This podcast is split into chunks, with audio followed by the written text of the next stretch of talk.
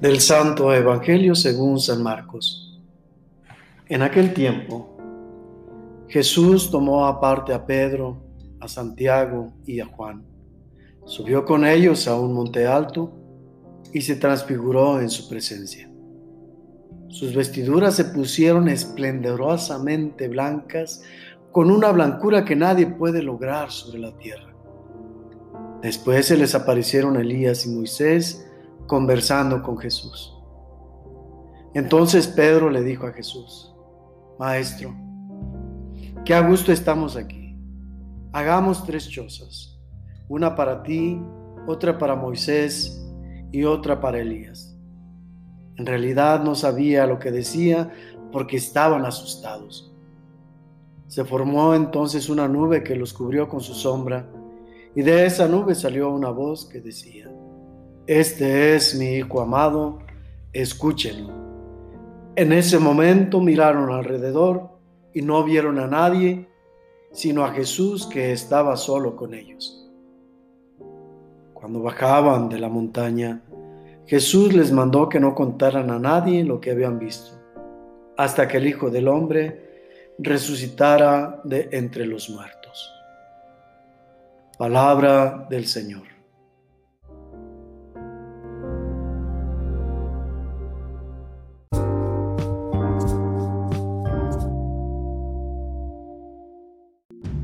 Situación hoy.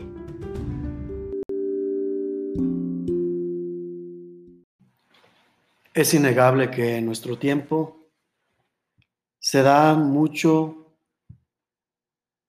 las situaciones de estrés, un estrés que lleva a la depresión y una depresión que lleva a veces a salidas trágicas. El problema es que en nuestros tiempos la cultura de la imagen se ha tomado como algo esencial, algo primordial, cuando es simplemente un accesorio.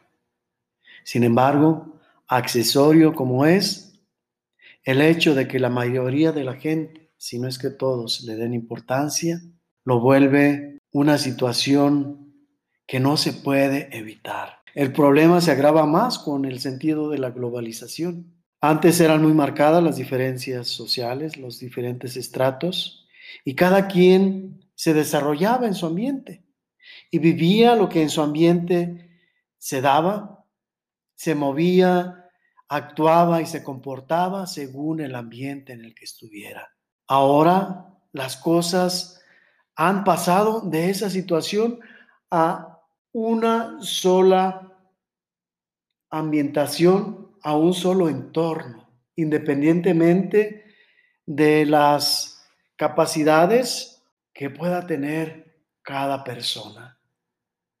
Ya ahora todos nos reflejamos en un ideal de persona, superficial o no superficial.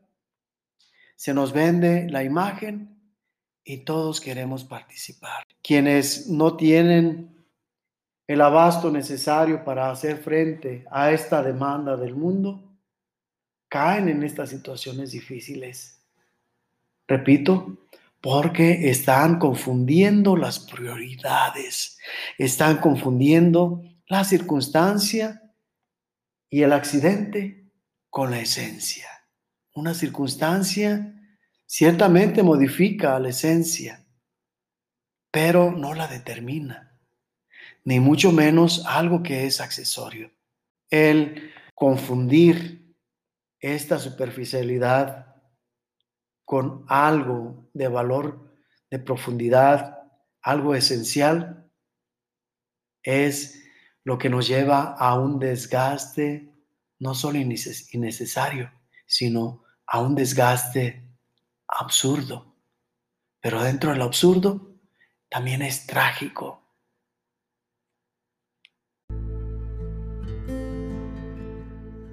Este drama se consolida cuando llegamos a participar de la competencia. Hace algunas décadas Se nos bombardeaba con mensajes de que teníamos que ser el mejor, esos mensajes de superación personal que nos llevaban a descartar al otro para pasar nosotros a ser el modelo a seguir, a ser la perfección. Este sentido nos ha llevado a buscar un perfeccionismo que no tenemos capacidad de lograr y esto nos frustra.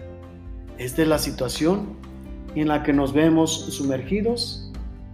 Este es el drama que nos está llevando hasta el extremo porque no aceptamos en nuestra persona un error.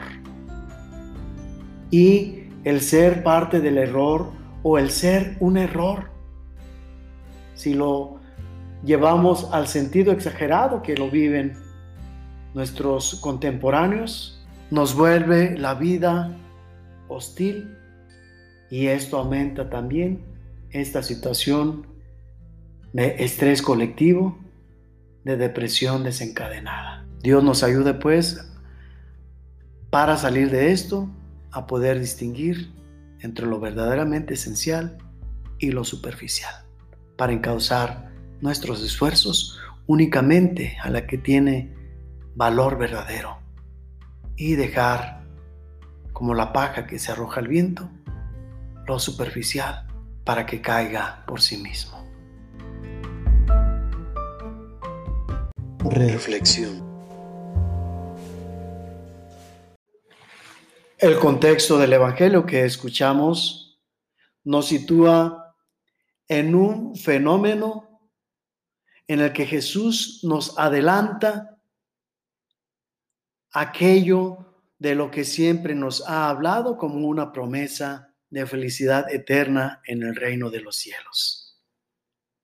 Eso es lo esencial del pasaje en este Evangelio que narra San Marcos.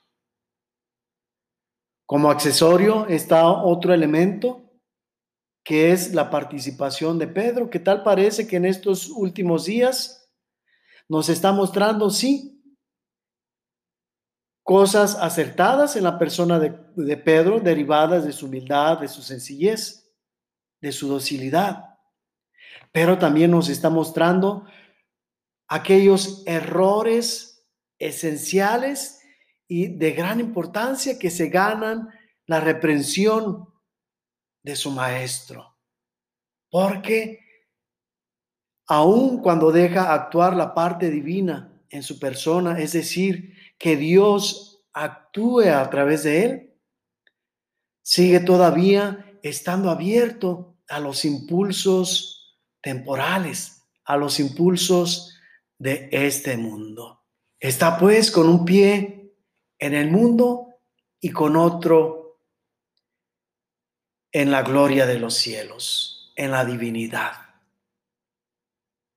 Somos llamados pues en Pedro a dar el paso para, sí, estar en el mundo, pero sin pertenecer más al mundo. En el evento transfiguración es tanto el impacto que sube Pedro que quiere dar el salto definitivo a lo divino. Y hace falta pues que haga un desenlace, que haga una transición para cerrar todos los ciclos en este mundo y abrirse a los de el reino de los cielos. Eso significa su expresión de hagamos tres cosas. Ya estando frente a la gloria de Dios, quiere quedarse ahí. Cuando el sentido de este hecho es que Jesús nos manifieste, nos dé una prueba de todo aquello de lo que nos está hablando, todo aquello con lo que nos está enamorando del reino de los cielos. Todavía no es tiempo es solamente un adelanto. Pedro no lo alcanza a entender. Sin embargo, eso no anula la experiencia. Eso no anula el gozo en el corazón de Pedro como en el de el otro par de hermanos. un privilegio que ellos vivieron para anticipar las glorias del reino de los cielos. Es necesario, pues, en nuestra experiencia de Dios, entregarnos de lleno, pero dedicarnos también a las cosas de responsabilidad que tenemos con nuestros hermanos que están en el camino de preparación para participar en este reino que Jesús nos promete. Algunos más cerca, algunos eh, menos, otros que apenas van iniciando. Somos comunidad, eso nos lo deja claro Jesús. Y hemos de caminar juntos. Quienes van más adelante tienen el compromiso de asistir a los que van un poco detrás para que el recorrido sea al unísono. Esa es la perfección de la iglesia, compartir los dones y ponerlos al servicio de la comunidad para que en la comunidad todos resultemos beneficiados. Hecho. ¿Será un error el regreso a clases, como se dice? ¿O será un error más grande, como defienden los representantes del gobierno, el seguir limitando a los niños la socialización, algo indispensable para su recreación, para su ser de niños, para la convivencia, para que aprendan la interacción con los demás. ¿Qué tendrá más peso? ¿Será importante que se lleve a cabo este regreso voluntario a clases con las medidas extremas? Siempre es importante tener un plan C. No hay que conformarnos con dos. El plan C sería, pues, atacar desde adentro el problema, evitar comida chatarra, alimentarse bien, para que el cuerpo esté fortalecido y no sea tan vulnerable. No dar motivos para que bajen las defensas, porque hoy más que nunca, ante el acecho de esta enfermedad tan evidente en los contactos con otras personas, es importante dar fortaleza al cuerpo para que pueda resistir a los embates de estos virus, de estas bacterias. Hace algún tiempo un amigo le decía a mi madre que es de campo, una mujer de campo, porque allá se produce mucho limón. Ella le hablaba de las plagas, de los pesticidas que, les aplicaban, de muchas cosas pues para, para protegerla. Y este amigo le decía que más bien lo que tenían que hacer es invertirle más tiempo, más dinero, más capital a proteger la planta con abonos, fortaleciéndola. Y de esta manera las plagas no habrían de ser tan brutales con ella. Y algunas, y la misma salud de las plantas podía evitar que la plaga hiciera de las suyas, que le hiciera daño. Yo creo que sería válida una analogía con nosotros en este tiempo, dormir bien, cuidarnos bien, alimentarnos, tomar agua, la suficiente, si no es que más, evitar los azúcares, evitar eh, las bebidas dulces que tanto daño hacen y tanto eh, invierte el cuerpo en purificarse de todas estas cosas. Yo creo que es lógico pensar que en lugar de darle problemas al cuerpo, hay que darle atención para que pueda salir adelante. Si no le damos atención, por lo menos no le demos más trabajo. Dios nos hizo íntegros, nos hizo sanos.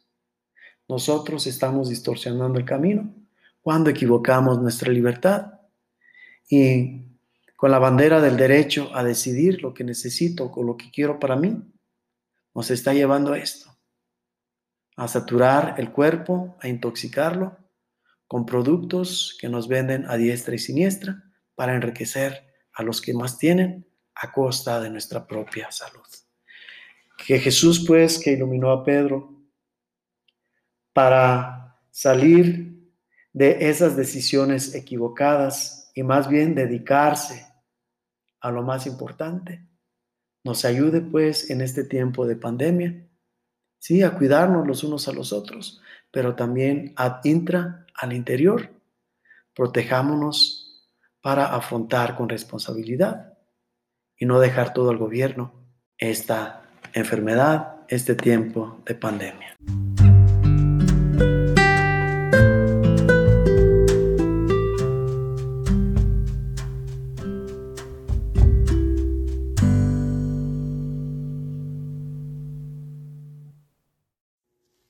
La bendición de Dios Todopoderoso descienda sobre ustedes y los acompañe siempre en el nombre del Padre y del Hijo y del Espíritu Santo.